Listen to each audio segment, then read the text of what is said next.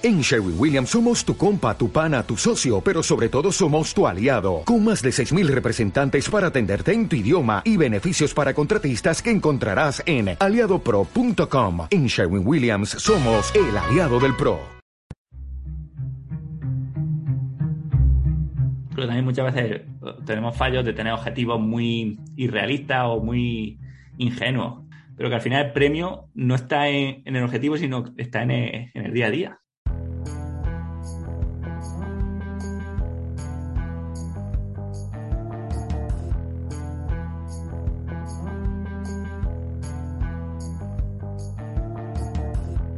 Muy buenos días, mi nombre es Borja Ascón y les doy la bienvenida a un nuevo episodio del podcast de Ciclofactoría Construyendo Ultraciclismo. Hoy volvemos con un podcast muy interesante, uno de estos en los que entrevistamos a profesionales en su materia. Ya estuvimos con Javi Gamayo y con Laura Gallardo como entrenadores y también tuvimos una entrevista con Cris Arjonilla acerca de dolencias en la ultradistancia y cómo prevenirlas. Hoy invitamos a un referente en el mundo de los podcasts para mí y a un gran entrenador con quien he aprendido un montón gracias a su podcast Ciclismo Evolutivo. No es otro que Manu Sola Arjona.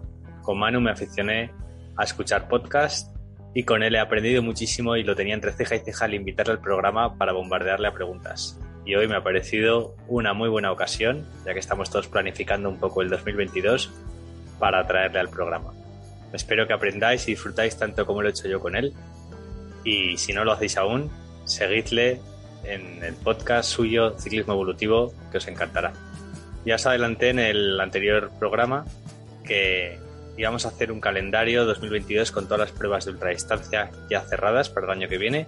Y este calendario ya es una realidad. Ayer lo anunciamos en las redes sociales de Ciclofactoría y lo publicamos en nuestra página web www.ciclofactoría.com donde ya podéis comprarlo. Este calendario lo hemos hecho junto con el apoyo y el sponsor de nuestros amigos de Transibérica y por ello si compráis el calendario antes del 31 de diciembre, bien sea por la página web o en nuestra tienda física de Zaragoza, entraréis en un sorteo para ganar una inscripción totalmente gratuita a cualquiera de las tres pruebas que ellos organizan. Transibérica, Transpirines y Basajaon. Una de ellas, a vuestra elección, podéis ganar la entrada totalmente gratuita. Y esa no es la única sorpresa que viene con el calendario. Si os fijáis en el mes de septiembre, os dejo que encontréis vosotros la segunda sorpresa. Va a haber una prueba de ultradistancia nueva que os presentaremos en próximos episodios y que va a ser una prueba única que promete dar mucho que hablar. Ahí lo dejo, próximamente os la presentaremos en detalle. Y ahora ya sí, os dejo con la entrevista a Manu Solarjona de Ciclismo Evolutivo.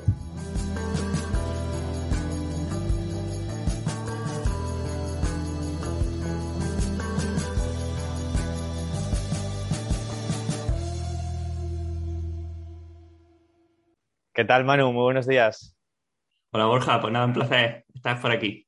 El placer es mío. La verdad, como te digo aquí públicamente, para mí eres un, referente en, podcast. Yo me aficioné a, seguir podcast gracias al tuyo. Es el primero al que me suscribí. Todos los domingos espero a ver cuándo sube ya el programa de ciclismo evolutivo. Estoy enganchado y contigo he aprendido un montón, un montón de entrenamiento y, y también te digo, gracias a ti me animé un poco a lanzar este podcast. Así que nada, muchas gracias por tu labor. Bueno, pues te agradezco mucho y es un, honor ver que, te has atrevido a, lanzarlo por, escuchar ciclismo evolutivo. Sí, sí. Bueno, no te digo más que el primer capítulo, obviamente estaba nervioso y tampoco sabía editar ni me costaba bastante. La entradilla del, episodio no sabía cómo hacerla y de tanto escucharte a ti, eh, yo soy Manu Solarjona, este es ciclismo evolutivo. Pues yo decía algo parecido, mi nombre es Borja Gascón y cuando iba a decir bienvenidos a Construyendo Ultraciclismo, siempre me salía ciclismo evolutivo. Y yo, mierda, a repetir otra vez. Fíjate si te tengo interiorizado. Qué bueno, qué bueno. Oye, para quien no sepa quién es Manu Solarjona, eh, vamos a empezar un poco, te dejo un poco una carta de presentación.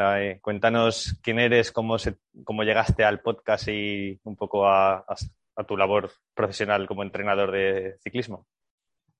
Bueno, pues como siempre digo, yo soy, lo primero es que he sido ciclista, ¿no? O me sigo siendo ciclista. es lo principal que soy, todo lo demás ha sido como añadiduras, ¿no? O consecuencias lógicas de, ser ciclista desde los 10 años aproximadamente hasta hoy, donde he competido pues, en todas las categorías, he tenido experiencias de todo tipo, tanto buenas como malas, y, y eh, el paso lógico, pues después de, después de terminar con el ciclismo, donde aparte de mi época de, de, corredor, pues hice la carrera de ciencia del deporte, hice máster en nutrición humana, pues ya eh, me puse, aparte de, llevar ciclistas, que ya llevaba desde terminar la carrera como, como entrenador, pues bueno, ya cuando terminé mi etapa de ciclista, empecé a divulgar. Primero tenía un blog que se llamaba msa.training y a partir del blog, pues decidí dar el salto a los podcasts, porque era un formato que, me gustaba mucho, que, escuchaba muchísimo.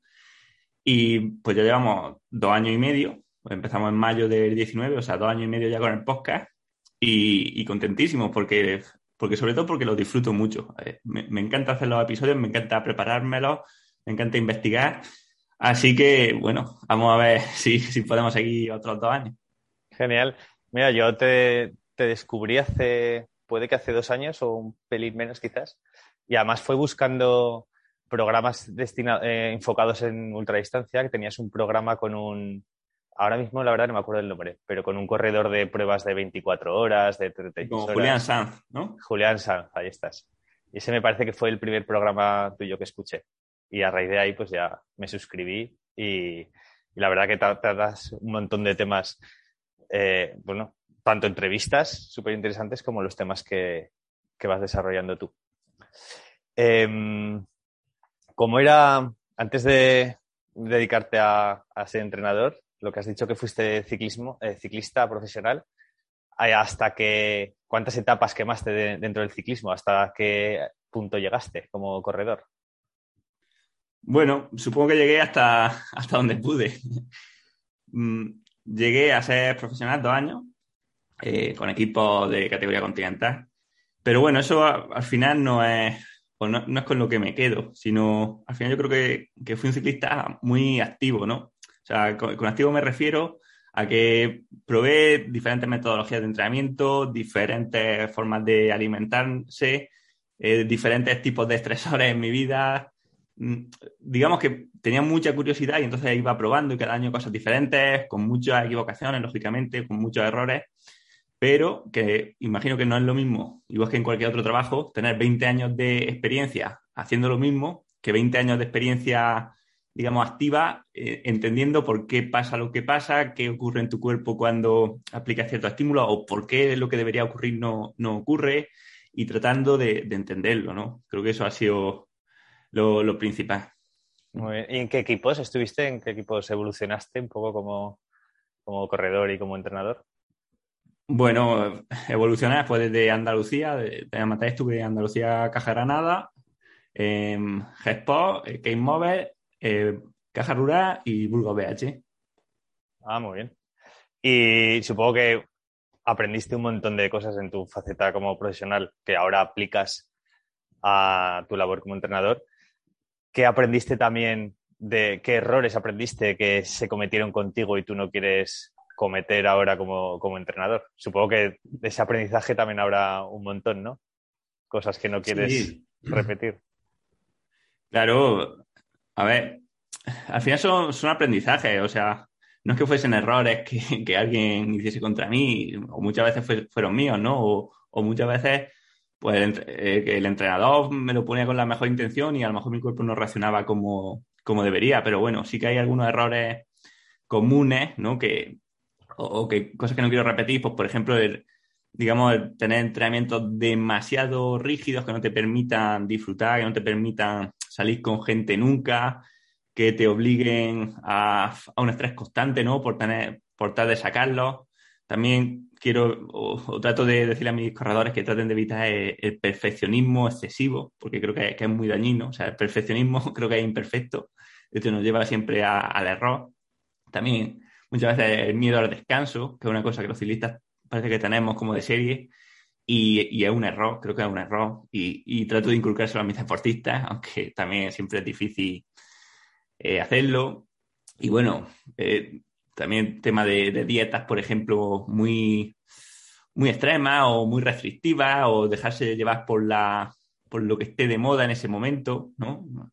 Por la dieta, no sé, cetogénica, por la dieta tal cual. Al final son, modas que, nos lastran mucho.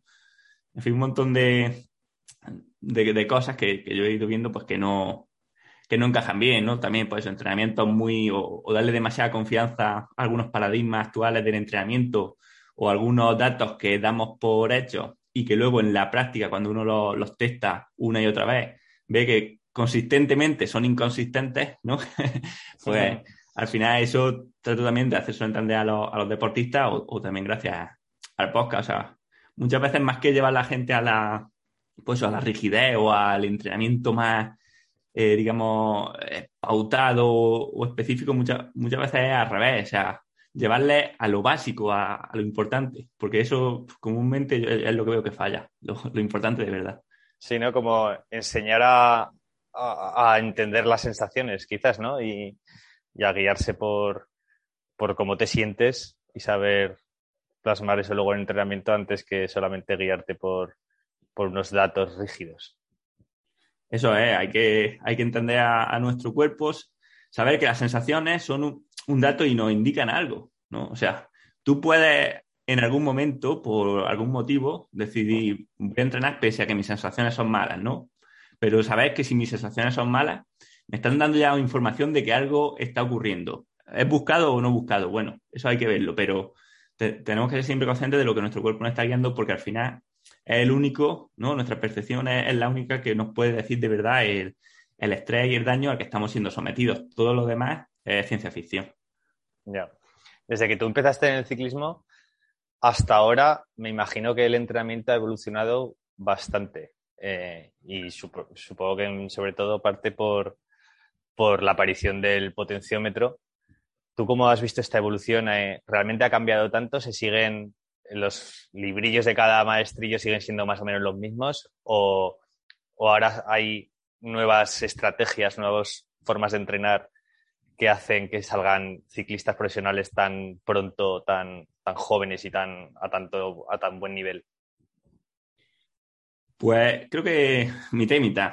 O sea, creo que lo que es el entrenamiento, lo básico, por lo menos el entrenamiento bien hecho, que ya hacía gente hace 10 años, digamos que no ha cambiado porque los principios del entrenamiento siguen siendo los mismos, ¿no? Y al final eso no lo vamos a cambiar. Entonces, lo que es la, base del entrenamiento, la, digamos, la compensación entre estímulo y recuperación, sigue estando o, sigue realizándose de la misma forma, igual que la distribución de las intensidades, un entrenamiento más o menos polarizado, ¿no? O, una periodización pues, más o menos tradicional por bloques, pero siguiendo más o menos los mismos patrones que siempre. Eso sigue estando ahí, pero sí que ahora hay, por ejemplo, muchísimo más control de, sobre todo, del estado de fatiga y de recuperación del deportista. ¿vale? Los datos, por un lado, ¿no? o, la aparición de los potenciómetros nos permiten ver cuando el rendimiento pues, realmente está subiendo o está bajando. ¿No? Eso nos indica que el deportista está entrenando como debe o se está pasando entrenamiento. Luego también a partir del control de muchos parámetros bioquímicos, por ejemplo, podemos detectar más rápidamente estados de fatiga o de sobreentrenamiento. Y creo que también la gran diferencia en los últimos 10 años o 20 años no es, como digo, que el entrenamiento haya cambiado, sino que la media del entrenamiento de la gente ha mejorado mucho. O sea, antes se cometían muchísimos errores y, o sea, barbaridades, burradas, o sea, cosas que dicen no tienen ni pie ni cabeza, pero veían mucha gente hacerlas. Creo que ya se está homogeneizando la cosa, o sea, ya todo, la mayoría de la gente, la mayoría, o bueno, vamos a decir que más de la mitad, creo que no, por lo menos no entrenan mal, que al final esto es eh, la vía negativa, ¿no? O sea, es más poderoso de decir cómo no tienes que entrenar que decirte cómo sí tienes que entrenar, ¿no? Y es, mucho más fácil y mucho más útil. Bueno, pues creo que la mayoría de la gente, por lo menos, no entrena mal. Creo que, por un lado, los entrenadores, pues cada vez tenemos el acceso a la información mucho más fácil, ¿no? O sea, es mucho más fácil aprender. Y luego, pues bueno, es verdad que eso, que los dispositivos tecnológicos nos permiten un control de nuestros estados de fatiga y, a tiempo real que evitan que cometamos esos errores tan, tan graves. Ya, seguro. Oye, ¿qué tipo de ciclistas llevas sobre todo? Eh, ¿Entrenas? ¿Tienes gente que se dedique a la ultradistancia? Pues tengo, ahora mismo llevo un chico que corre tanto ultradistancia como maratones, o sea, maratones de 60-80 hasta carreras de 150, de mountain bike más o menos, 200. Y, pero es uno. Lo, más normal que llevo son o profesionales de carretera, sub-23 y gente de mountain bike, eh, que sobre todo son de maratón. De rally también algunos, pero, pero poco. Pero bueno, te puede hacer la idea, ¿no? Pues un poco de mi perfil. Muy bien. Oye, y metiéndonos un poco así en materia de entrenamiento, ¿qué, ¿qué diferencias ves tú si hay en cómo podrías enfocar el entrenamiento de una temporada enfocado a pruebas cicloturistas eh, tipo la Huesos, por ejemplo, o al circuito de Master 30 y una temporada enfocada a rendir en, a alto nivel en pruebas de ultradistancia de las que aquí nos gusta escuchar en el programa, que son pruebas pues, de tres, de siete días, que tampoco vas a hacer muchas al año, igual con dos vas servido. Bueno, pues esta pregunta es, larga, vamos a ver si la podemos dividir en dos partes, porque como te decía antes, pues el entrenamiento, por un lado, tiene que ser diferente, lógicamente, pero no tan diferente como la gente piensa, ¿no? Y a veces pensamos que tenemos que entrenar solamente para o de forma simulando la prueba que vamos a disputar y tampoco es así. O sea, hay muchas similitudes y, lo primero es que hay una, había una frase que decía Andy Coban que decía, eh, bueno, traducida al español, que maldita sea, el ciclismo es un deporte aeróbico. Y es que así es. O sea, todo lo, se considera aproximadamente que en un esfuerzo de un minuto a tope, el 50%, ¿vale? Eh, digamos simplificando, el 50% de la energía se consigue a través de, digamos, de la reserva anaeróbica del organismo y el otro 50% a través del metabolismo aeróbico, o sea, ya en un minuto. O sea que todos los esfuerzos superiores al minuto son predominantemente aeróbicos, ¿vale? Al final, ya el sistema aeróbico es, eh, digamos, ya sea la prueba de, de una hora o de cinco días, lo que importa es pues, nuestra máxima capacidad, bueno, y, nuestra máxima y nuestra capacidad total de eh, producir energía a partir de la oxidación de oxígeno en las mitocondrias, ¿no? Bien, pues entonces sabemos que todas las adaptaciones que mejoren esta capacidad de generar energía de forma aeróbica van a mejorar nuestro rendimiento tanto en esfuerzos relativamente cortos como muy largo, ¿vale? Estas adaptaciones, pues, son las, que he hablado muchas veces en el podcast, pues tener más mitocondrias, ¿no? Aumento de la masa mitocondrial, de su funcionalidad, o aumento, por ejemplo, eh, a, nivel, a nivel central, pues aumento del volumen plasmático, aumento de, ventrículo izquierdo del corazón, eh, de la masa de, hemoglobina, etcétera. En fin, bueno, esto no, tampoco hay que entrar en, la, en las adaptaciones, pero sí que sabes que la base aeróbica es fundamental, pues tanto en el ciclismo como, o sea, tanto en, los esfuerzos largos como en los cortos. De hecho, en por ejemplo, en el Tour de Francia lo vemos mucho, que, no sé, que llega a una etapa de seis horas o siete horas con muchos puertos y gana Pogacar y eh, llega a la crono de 20 minutos en su vida y gana Pogacar. O sea, al final los, esfuerzos aeróbicos son aeróbicos y ahí el metabolismo aeróbico está claro. Y seguramente si hiciese una carrera de tres días el, Tour, pues seguramente ganaría el mismo por más ventajas todavía, ¿no? Entonces eso está, eso está claro. Luego, otra cosa es que los deportistas de, de ultrarresistencia también deberían trabajar la fuerza, la fuerza máxima. Porque, como nos decía Vadillo en, mi podcast, es la única, digamos, modalidad de fuerza o la única intensidad de fuerza que se puede mejorar, la fuerza máxima. Entonces, sería conveniente realizar su trabajo propio de fuerza, eh, tanto en gimnasio como en bici, en caso de, de ser ciclistas, lógicamente, tratando de mejorar nuestro porcentaje de una RM. ¿Por qué? Porque esto va a hacer que luego, cuando estemos eh, realizando el ejercicio o cuando estemos pedaleando, si estamos pedaleando a 200 vatios, por ejemplo, si nosotros somos capaces de mejorar nuestra fuerza máxima, la potencia máxima que podemos hacer en una pedalada, a la misma carga, eh, digamos, nominal, a esos 200 vatios, estamos trabajando a un porcentaje mucho más bajo de nuestra fuerza máxima. Digamos que lo estamos haciendo más fácil. ¿Esto qué implica? Bueno, como en el organismo o como en el músculo, no todas las fibras se contraen a la vez, sino que a intensidades bajas vamos rotando las fibras que vamos utilizando para, eh, digamos, mover esos 200 vatios, lo que implica es que el tiempo de recuperación entre una contracción de una fibra y otro es mucho más amplio, haciendo que haya mucho más desgaste muscular, que como ya sabemos, es un limitante eh, fundamental de, las carreras de ultrarresistencia, ¿no? De hecho, imagino que la, gente te lo dirá o tú mismo lo habrás comprobado, que, el dolor de piernas muchas veces, ¿no? el daño, el destrozo que tenemos en los músculos es el que nos impide realmente tener un buen rendimiento a, final de la prueba. Otro aspecto común, o común entre comillas, ¿no? A mitad y mitad, es la periodización. O sea, es verdad que el entrenamiento tiene que ir de más general a más específico. Y lo específico, pues, no es lo mismo en una, una autodistancia que en una carrera de, dos horas, ¿no? De, carretera. Pero, eh, por ejemplo, la escala temporal de las adaptaciones, o sea, cuánto tardamos en ganarlas y cuánto tardamos en perderlas, o lo fácil que es mantenerlas, sí que es similar para el deportista de ultra que para, que para el de carretera, para al final el cuerpo o la fisiología es la misma.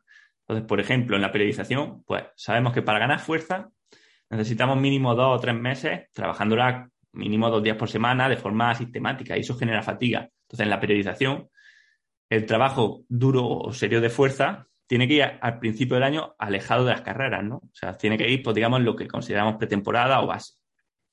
Luego sabemos que las adaptaciones a nivel mitocondrial o las adaptaciones de, resistencia, las adaptaciones aeróbicas, también tardan mucho tiempo en conseguirse.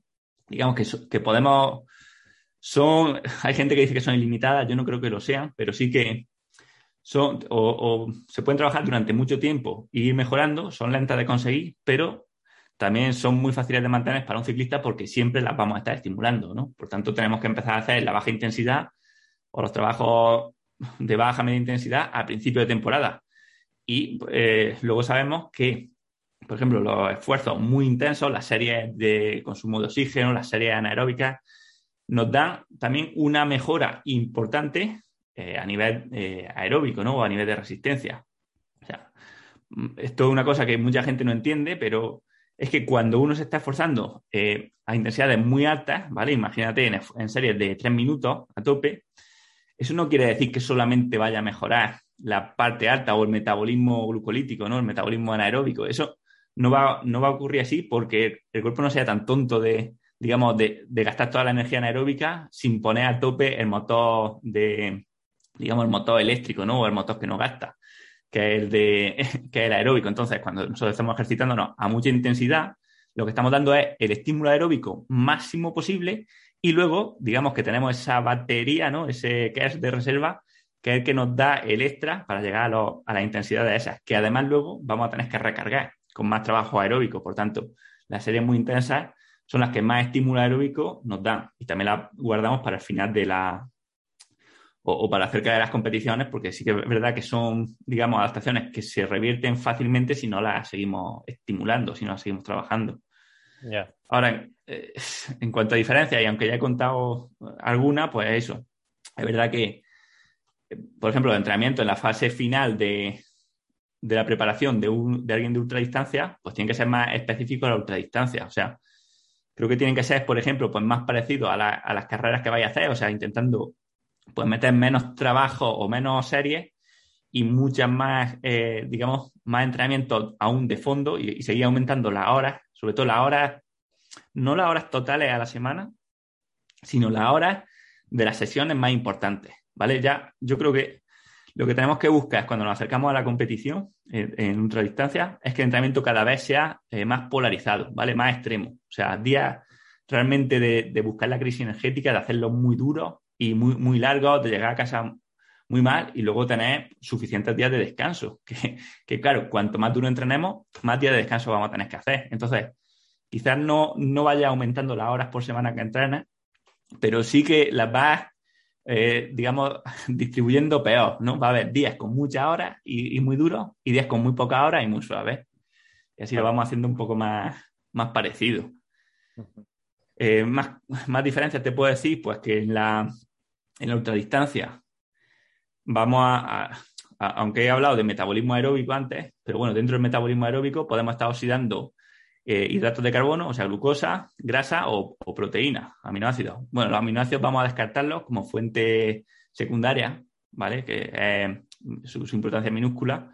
Pero claro, en distancia es vital eh, ser capaz de oxidar grandes cantidades de ácidos grasos por hora, ¿no? Eh, aquí no tenemos límite en cuanto a cantidad de grasa que podemos utilizar en una carrera, el límite sería la muerte, pero sí que tenemos un límite en la, digamos, en el tamaño del desagüe. Digamos que tenemos una bañera inmensa de grasa, pero ¿a qué, a qué tasa somos capaces de utilizarla, ¿no? O de vaciarla.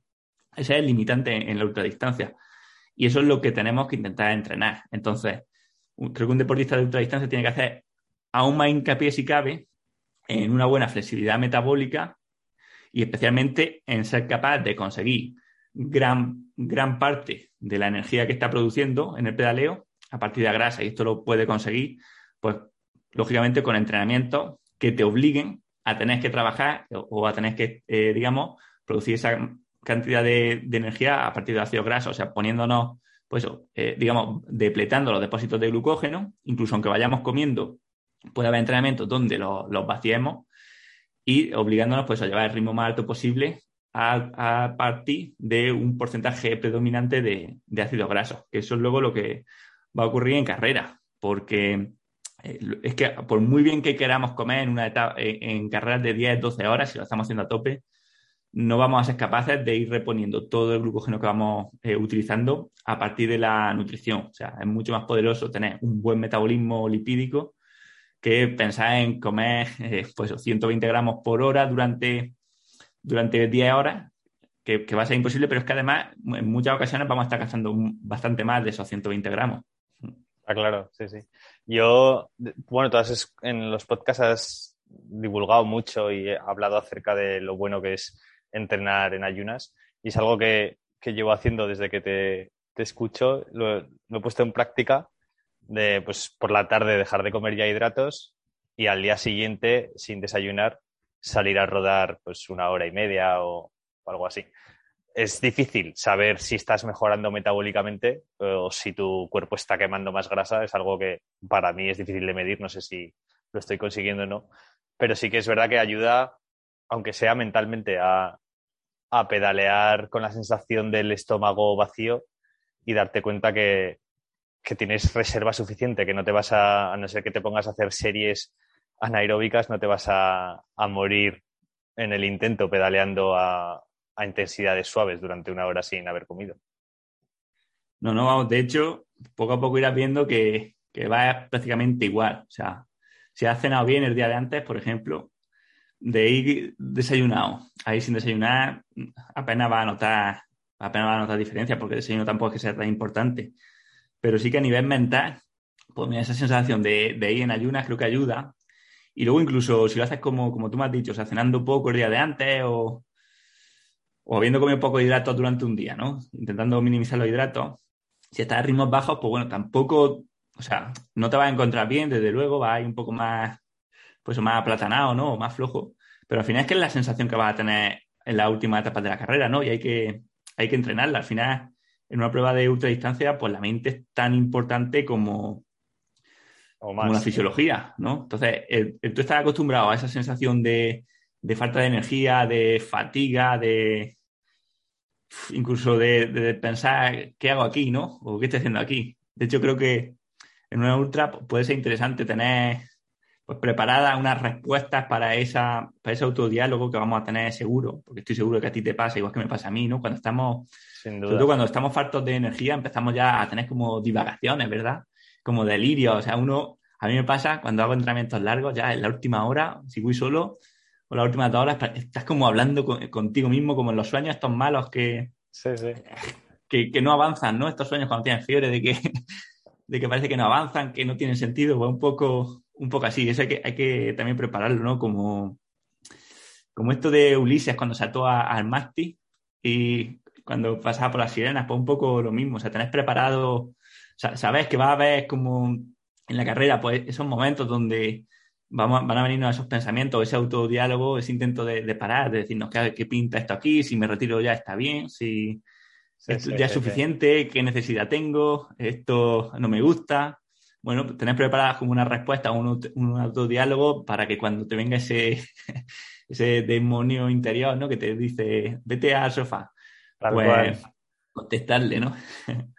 sí, como saber que, bueno, que eso ya lo has vivido, que ya que tal cual viene, también sabes que se, que se va a ir. Oye, y lo de la reserva de grasa tan infinita que tenemos, ¿realmente es así? Porque la gente, los ciclistas los de ultradistancia, bueno, todos en general, somos un poco esmirreados. O sea, mucha grasa corporal, masa de grasa corporal no tenemos. Eh, aún así, hay grasa ahí como para, para quemar toda la que necesites mientras haces esfuerzos. Bueno, eh, lógicamente, eh, aquí, como, te he dicho antes, hay que verlo desde dos puntos de vista y, lo que yo he dicho antes, pues es una simplificación, porque lo, primero es que la grasa que realmente vamos a poder utilizar durante una ultradistancia, una prueba de ultradistancia, son los triglicéridos intramusculares, que son los que se oxidan fácilmente. O sea, son estas gotitas de grasa que ya están en el músculo, que están entre las fibras musculares. Las típicos puntitos blancos que vemos en el jamón cuando es de. Cuando han estado corriendo los. ¿Sabes? No, sé cómo se dice. De, en fin. Cuando los cerdos han estado corriendo, tienen. Cuando están, entrenados. Eso es, cuando están, cuando están entrenados, pues tienen esos puntitos blancos, esos triglicéridos intramusculares en los músculos, que son los que se utilizan fácilmente, ¿vale? En la mitocondria para la producción de energía y digamos que son los que fácilmente nos van a servir como, energía en la prueba. Y luego, digamos que tenemos, aparte de ese, el depósito exógeno, que son pues ya lo que ya conocemos todos como grasa subcutánea barra michelines, ¿no? Bien. Digamos que las triglicéridos intramusculares los vamos oxidando durante el ejercicio, pero también se irán recargando, sobre todo cuando ya cesa la intensidad, o sea, durante la noche, durante el día de descanso, se irán recargando si lo hemos utilizado a través de los triglicéridos, o sea, de, la grasa subcutánea. Por lo tanto, podemos decir que es ilimitado en parte, ¿vale? Y, claro, con ilimitado tampoco vamos a decir que, o sea, está claro que si tú haces 10 días corriendo sin comer nada, va a estar en el límite donde quizá, quizá ya te pase, ¿no? Sobre todo si estás delgado, o sea, puede ser que llegue a la inanición y a la muerte, pero, o sea, va a parar de hacer deporte mucho antes de quedarte sin, grasa. El cuerpo no, va a permitir eso. Sí, una persona, no sé, ¿cuánto pesas? 61 o 2, por ahí. Vale, 61. Si, si partiésemos de, un, promedio, de que puedas tener un 10% de grasa aproximadamente, ¿vale? Y decimos que mínimo un 4% de grasa sería esta grasa mínima que necesitamos para mantenernos con vida, ¿no? O para estar alrededor de los órganos para darle energía vamos a decir que tiene un 5 o 6% de grasa que todavía podría utilizar en casos extremos para, producir energía, ¿no? Bueno, pues ese 5% serían unos 3 kilos aproximadamente, ¿no? Estaríamos hablando de 3 kilos, 3 kilos y medio. Cada eh, kilo de grasa nos daría o se da 9.000 calorías. Por tanto, estaríamos hablando de unas 27, 30.000 calorías que tendría ahí almacenadas como grasa. En tu caso, pues fíjate, entre que estás delgado y eso, Qué maravilla. pero 3.000 calorías son, pues bueno, en reposo son 15 días más o menos, o, mucho más, o 20 días. O sea, tú podrías estar 15 o 20 días sin comer, sin problema, sin morirte. Qué maravilla, bueno saberlo, muy bueno saberlo. Volviendo a, cosas que has comentado antes en, la explicación, tan bien eh, propuesta y extendida, eh, has dicho que hay que trabajar también pues potencia máxima, zonas por encima del umbral de lactato, zona de V2 max. Eh, tú sabrás en los programas estos de análisis de datos, tipo el de Training Peaks, el VKO5, ahí se representa como cuando, cuando tú mejoras el sistema anaeróbico, automáticamente el programa, el software, como que te interpreta que el sistema aeróbico desciende, tu capacidad aeróbica desciende. Es decir, cuando ganas por arriba, pierdes por abajo. Eso es porque no saben interpretarlo de otra forma los software. Realmente es un poco así que cuando tú mejoras unas fibras musculares, las otras las eh, empeoras en cierta manera o no es real todo esto. O sea que, pues qué buena pregunta, macho. Pues me gusta, me gusta. Y pues tienes razón en lo segundo. O sea, es que el software no sabe interpretar, bueno, o en lo primero, mejor dicho, el software no sabe interpretarlo. O sea, no ocurre, y esto que, quede claro, o sea, tú por mejorar a nivel anaeróbico no tienes por qué mejor, eh, empeorar la parte aeróbica. De hecho, es al revés. O sea, como estoy diciendo, cuando uno mejora un esfuerzo de dos minutos, o sea, en dos minutos, la, principal fuente de energía es la fuente aeróbica. O sea, pero, en cambio, el software, cuando tú mejoras un esfuerzo de un minuto, de dos minutos, te hace que disminuya tu FTP, ¿no? O lo que consideramos energía aeróbica. Lo cual es un fallo simplemente del modelo, ¿vale? Digamos que cuando, cuando uno está o cuando uno tiene una curva de potencia, digamos, perfectamente organizada, o sea, donde ha hecho un test de un minuto, un test de 5, uno de 10, uno de 20 y uno de 40, y todos los test han sido perfectos, han sido realizados de una forma que no es real, ¿vale? Porque nunca vamos a hacer los test perfectos en las mismas condiciones, en el mismo sitio, al mismo, en el mismo estado de forma y con la misma motivación, pero si estuviese perfecta, ahí tendríamos una organización real, ¿no? De, bueno, de dónde está, digamos, nuestro umbral y dónde está nuestra capacidad anaeróbica. Lo que pasa que, claro, casi nunca, o por no decir nunca, vamos a tener los test hechos con la misma calidad o en el mismo sitio, en uno o en otro, ¿no? Uno lo hemos hecho con más fatiga, otros con menos, uno en más altitud, otro en un momento del año, uno en, un día que estaba mejor de motivación, otro en otro día, en fin. Que al final la curva no es, no la, no la vamos haciendo bien, ¿no? Digamos que tenemos muchos puntos que son diferentes. Lo que interpreta el software, por ejemplo, es lo que te decía, o sea, eh, tú tienes una, digamos, tú tienes la curva de potencia y en función de dónde te estime la potencia crítica, o sea, lo que, lo que llaman FTP, ¿no? FTP moderado, pues considera que tu capacidad anaeróbica es más alta o es menos alta. Entonces, esto funciona de las dos formas. Si nosotros, o sea, si no damos, eh, digamos, test largos muy buenos, o sea, si nuestro FTP estimado disminuye, la misma curva, el sistema lo que nos va a estimar es que la, capacidad anaeróbica es más, es más alta. Si en cambio mejoramos el FTP, lo que nos va a estimar es que la capacidad anaeróbica es más baja. Y con la, o sea, con la capacidad anaeróbica, con la W', ocurre lo mismo. Cuando metemos eh, esfuerzos muy buenos de 30 segundos o de un minuto, pues bueno, como esa curva crece, digamos que el FTP eh, nos lo marca un poco más bajo. ¿vale? Y, lo mismo, no sé si es que a lo mejor esto necesitaría... Sí, hay que conocer el programa un poco. Sí, sí. Sin verlo es un poco más complicado, pero, pero bueno, sí, eh, lo estás exponiendo bien. Cuando crece por un lado, por el otro lado, la curva la, claro, la disminuye. A no ser que lo tengamos todo, o sea, exactamente igual, que en ese caso estaría una curva compensada, cuando no, pues es lo que, lo que tú me dices o lo que la gente ve. Cuando trabajan muchos, muchos trabajos de alta intensidad, pues claro, sube la parte, digamos, la parte de esfuerzos cortos de la curva sube mucho y eso hace que el programa estime que el FTP está más bajo. Pero eh, no quiere decir que, eso sea en verdad, porque fíjate lo que hemos dicho. Por un lado, el, trabajo de fuerza, que es, digamos que la curva de potencia estaría en los cinco primeros segundos, ¿vale? La parte más alta está amplísimamente documentado que mejora nuestro FTP. La serie anaeróbica vemos que mejora nuestro, nuestro FTP también.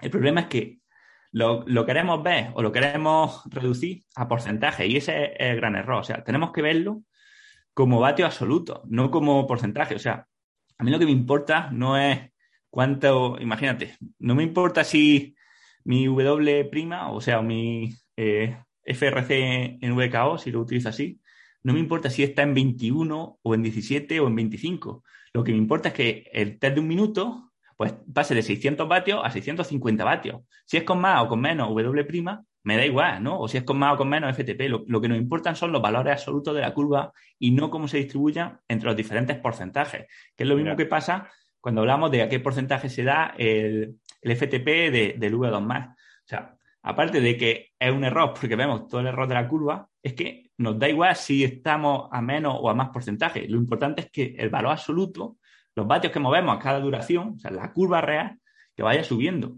Todo lo demás es, ciencia ficción, es complicarse la vida y, llegar a errores como, el que tú me dices, que es un error muy común, el pensar que, por trabajar a alta intensidad va a disminuir la resistencia y viceversa.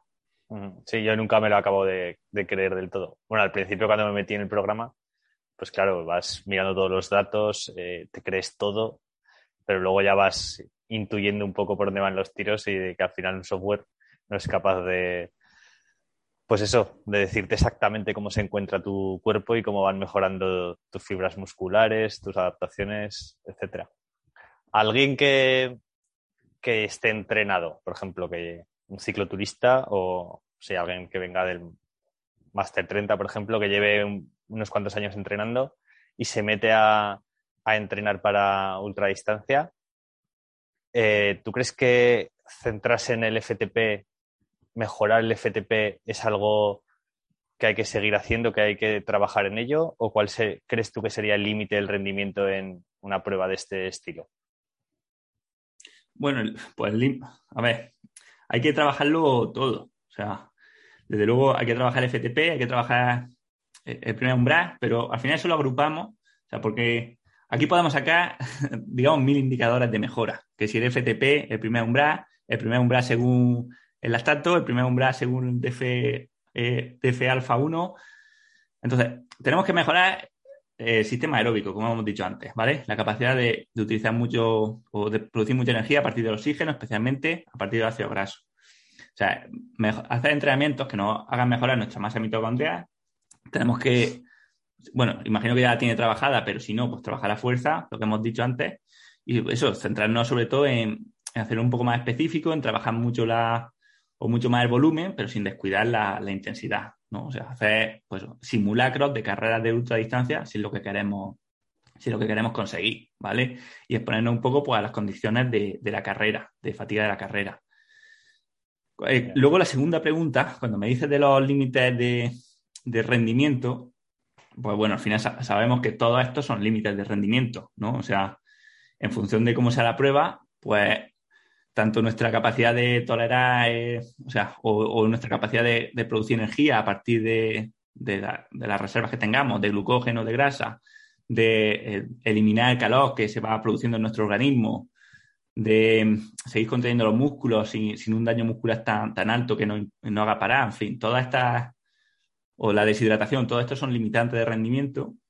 Y luego tenemos el, digamos, el que lo agrupa todo, que sería pues la percepción de esfuerzo, ¿no? O digamos, eh, a cuánto estamos pedaleando de, nuestro máximo. ¿Por qué? Porque en última instancia, o sea, todo esto suma, pero digamos que todo, o sea, tanto eh, la deshidratación, el calor, la crisis energética, eh, la falta de oxígeno, todo se, se lleva luego, o sea, todo en el cuerpo se extrapola a percepción de esfuerzo, ¿vale? Nuestra percepción de esfuerzo agrupa todo esto.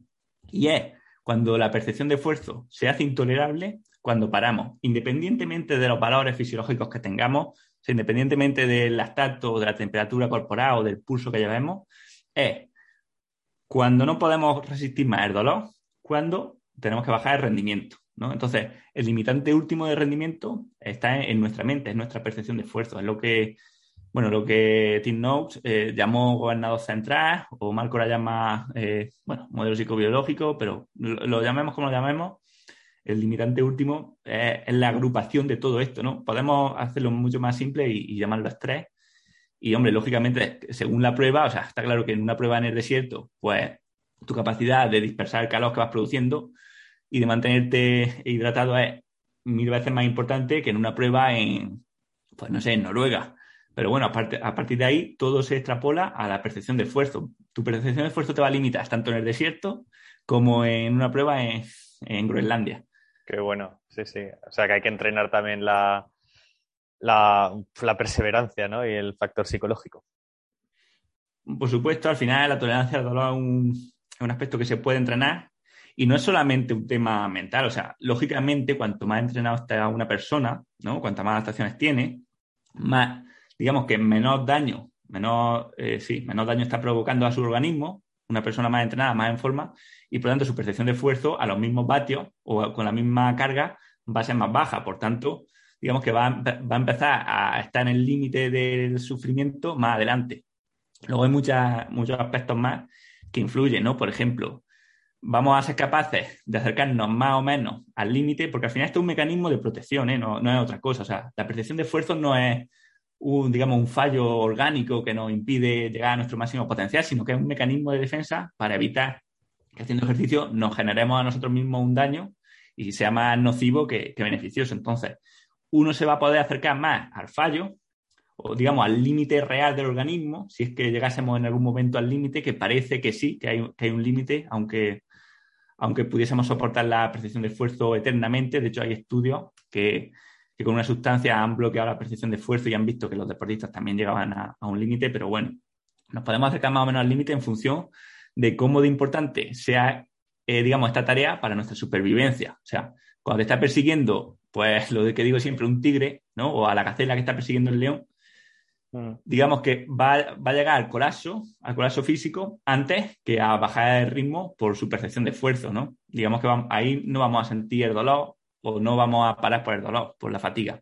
En cambio, cuando la tarea nos está dando muy poca recompensa, pues vamos a parar mucho antes, ¿no? Esto es lo que conocemos como motivación, o sea, en una carrera que te motiva mucho, donde estás con muchas ganas de, hacerlo bien o, que estás eh, recibiendo una recompensa muy grande, ya sea en forma de reconocimiento o de, o de disfrute o de motivación personal por hacerlo, porque te estás superando, te vas, vas a ser capaz de acercarte mucho más a tu límite real, ¿no? De, de, exprimirte mucho más que en otra donde o sea un entrenamiento o no hay motivación o no, no te llene, donde te vas a parar mucho antes.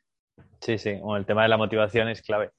Tú eh, hablas mucho también de psicología en tus programas, incluso de, aspectos filosóficos, como estoicismo y demás. Con tus pupilos, con la gente que tú entrenas, me imagino que también trabajarás aspectos psicológicos de cómo afrontar carreras o de cómo motivarse o de cómo gestionar la frustración. Hoy en día, no sé, estamos expuestos a un montón de, miedos y frustración con tanta exposición a, Instagram, de, no dar la talla o de, ¿no? de que me critiquen por aquí, de no, de no rendir como tendría que rendir en la carrera y que me vean. ¿Tú entrenas ese aspecto psicológico con, con tus ciclistas?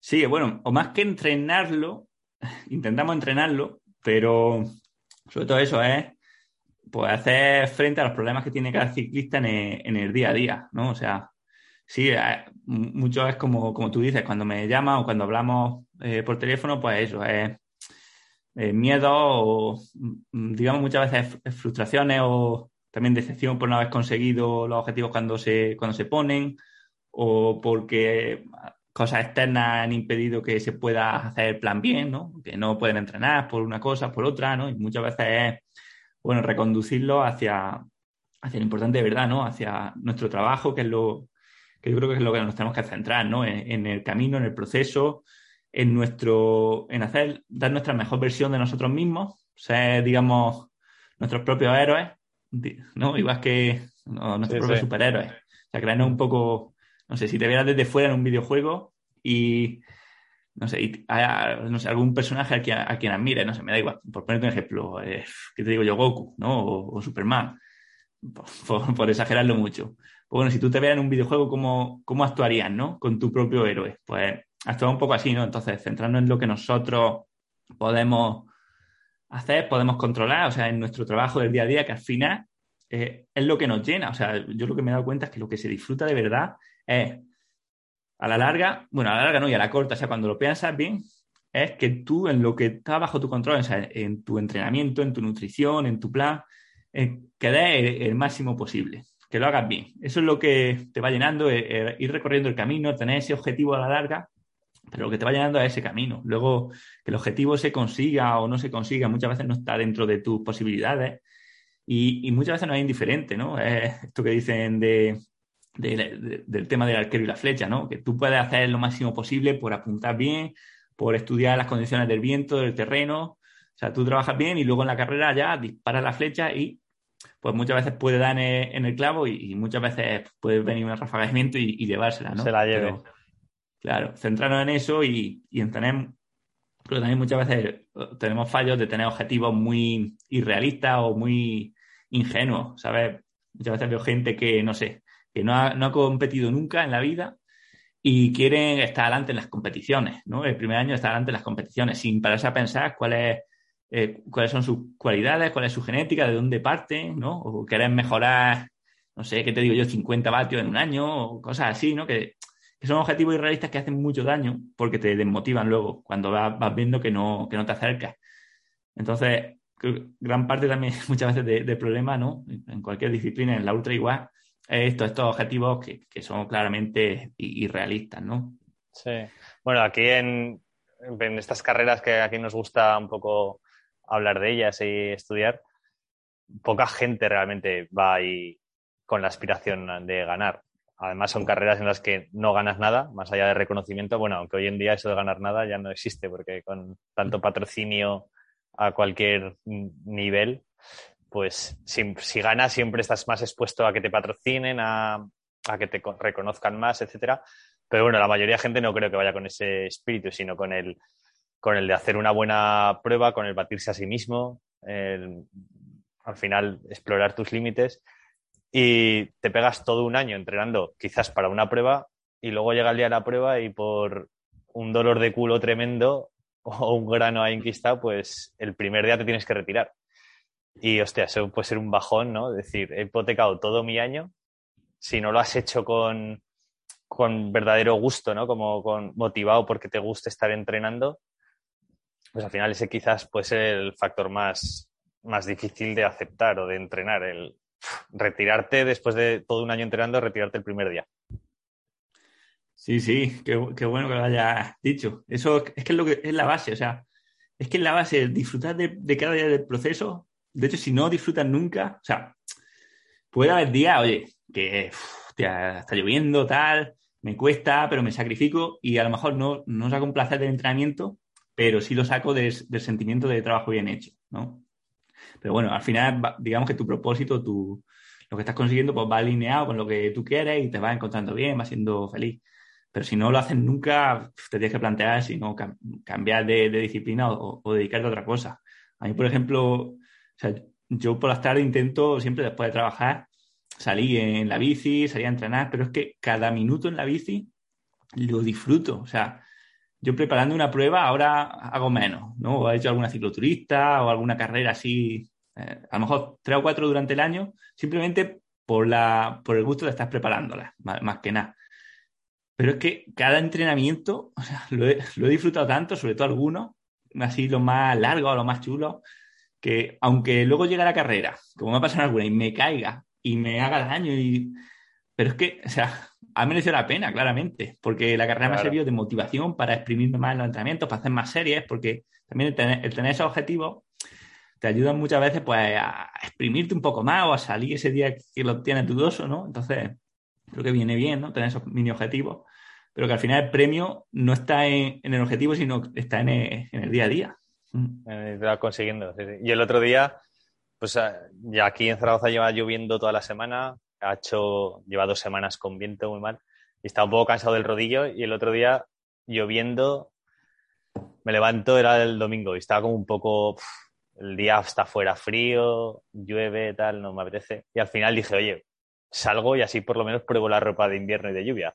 Y me hice un, un entrenamiento de una hora y media, la mar de contento en un día que no había nadie pedaleando, porque era un día de perros pero digo, por lo menos, aunque solo sea por estrenar ropa de, lluvia, me, lo pasé bien entrenando. Que al final, yo qué sé, te tienes que adaptar, ¿no? Sí, sí, bueno, al final es buscar la excusa o como sea, pero, pero puede salir. Yo, por ejemplo, fíjate, otra que, que hacía. Cuando salgo, cuando hay lluvia, por ejemplo, me ponía un vídeo, ah, sobre todo antes. Ahora ya, la verdad, que con la mountain bike eso no tengo problema, pero antes, cuando solo tenía de carretera, pues salir con lluvia cuesta, ya lo sabes tú. Me ponía un vídeo de Astron eh, que, vi en YouTube, eh, que estaba preparando una crono del tour, que salía con la lluvia ahí, con su chubasquero y tal. Y al final creo que eso es una estrategia buenísima para, motivarse. O sea, ves a los profesionales o ves a gente que tú admiras y pensás, ¿qué haría él? ¿No?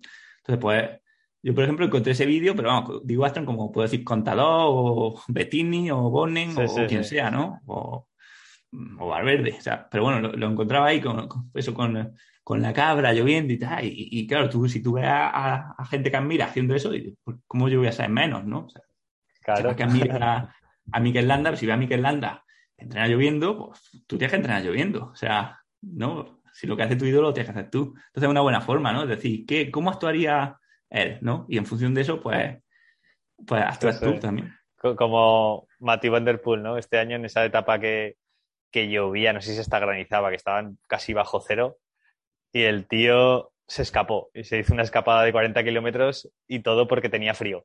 Dice, es que si no apretaba, me moría de frío. En vez de ponerse un chubasquero, cogió y, y apretó y al final ganó la etapa una escapada de 40 kilómetros porque le daba el frío.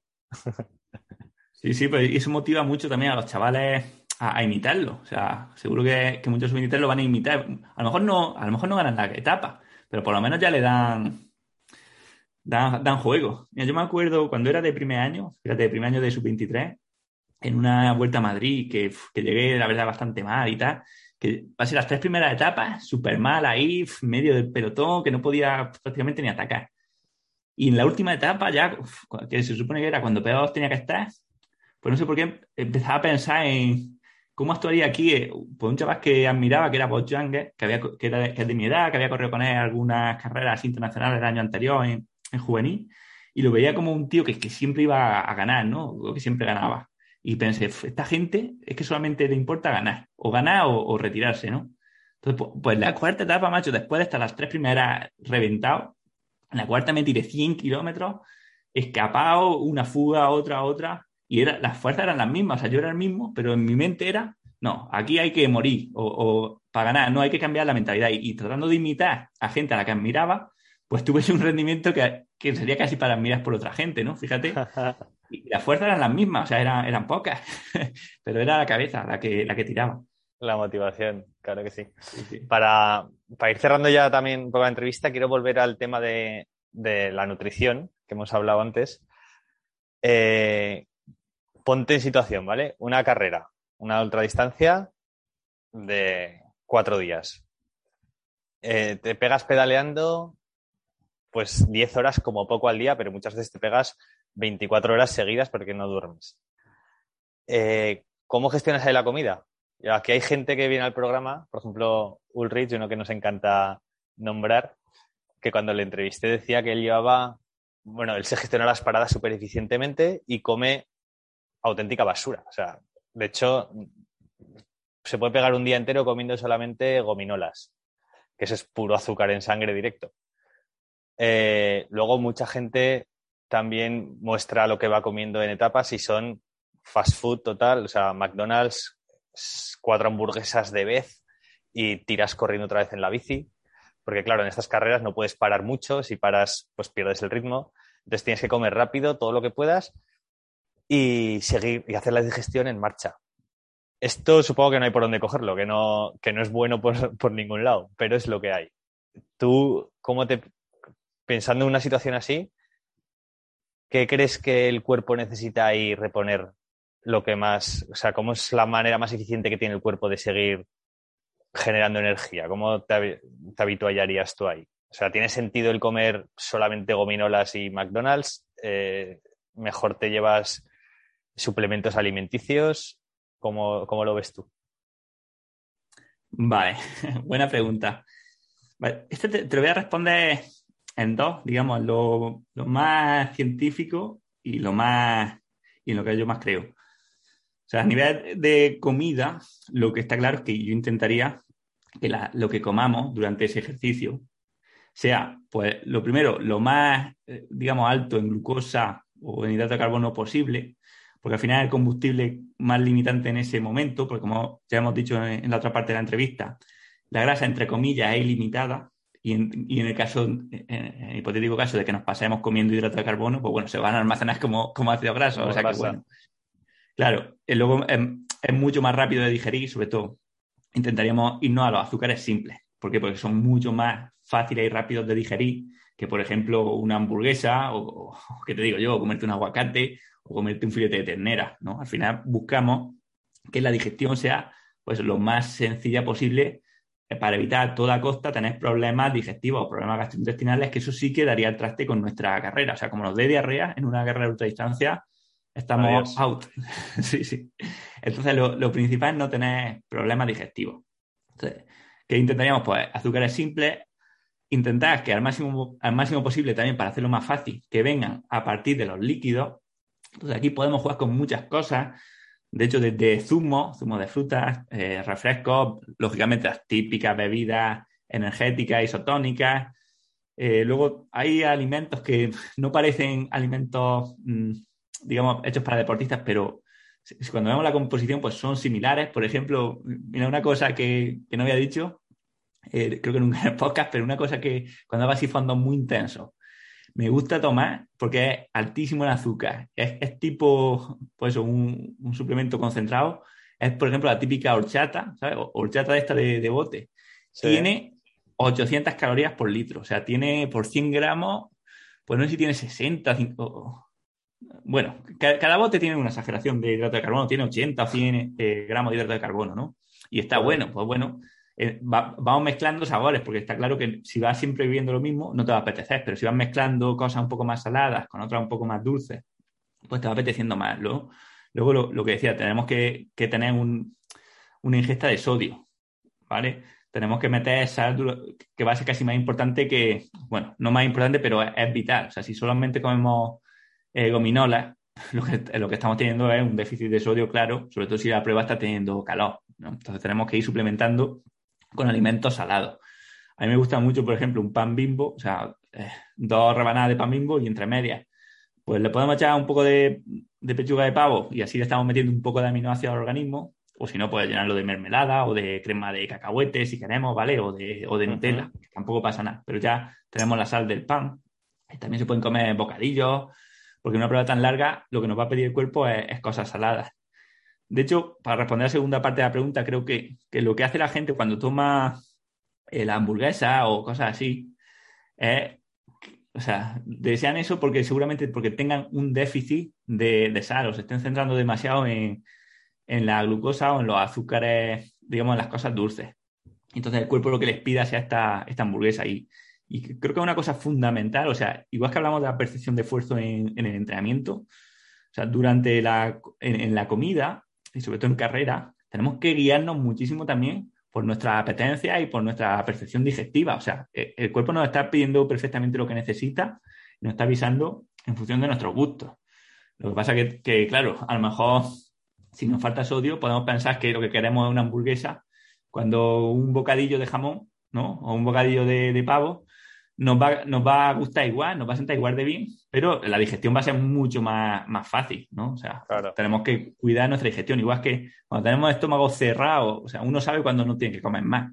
Cuando, o sea, si el estómago de verdad no está, está cerrado y nos está diciendo, oye, no me apetece comer, el comer lo único que nos va a dar es, más problemas. Más vale aguantarse un poco, esperar un poco más, seguir con la prueba y no comer que comer y, como decimos, tener mm, dolor de, barriga, tener vómitos, tener diarrea, que eso sí que es de verdad malo en una prueba tan, larga. O sea, nos podemos permitir perfectamente estar dos horas sin comer y ya está, ya comeremos, pero comer y que nos siente mal sí que es, problemático. Eso, justo me pasó a mí en este verano, en una prueba que hice, que llevaba muchísimas horas pedaleando, entonces yo decía, bueno, estoy quemándolo todo, eh, necesito reponer, aunque no me apetezca, y, y empecé a comer una barbaridad. Me comí una hamburguesa, luego paré, me comí un, trozo de tarta, luego un bocata de jamón, luego gominolas que llevaba.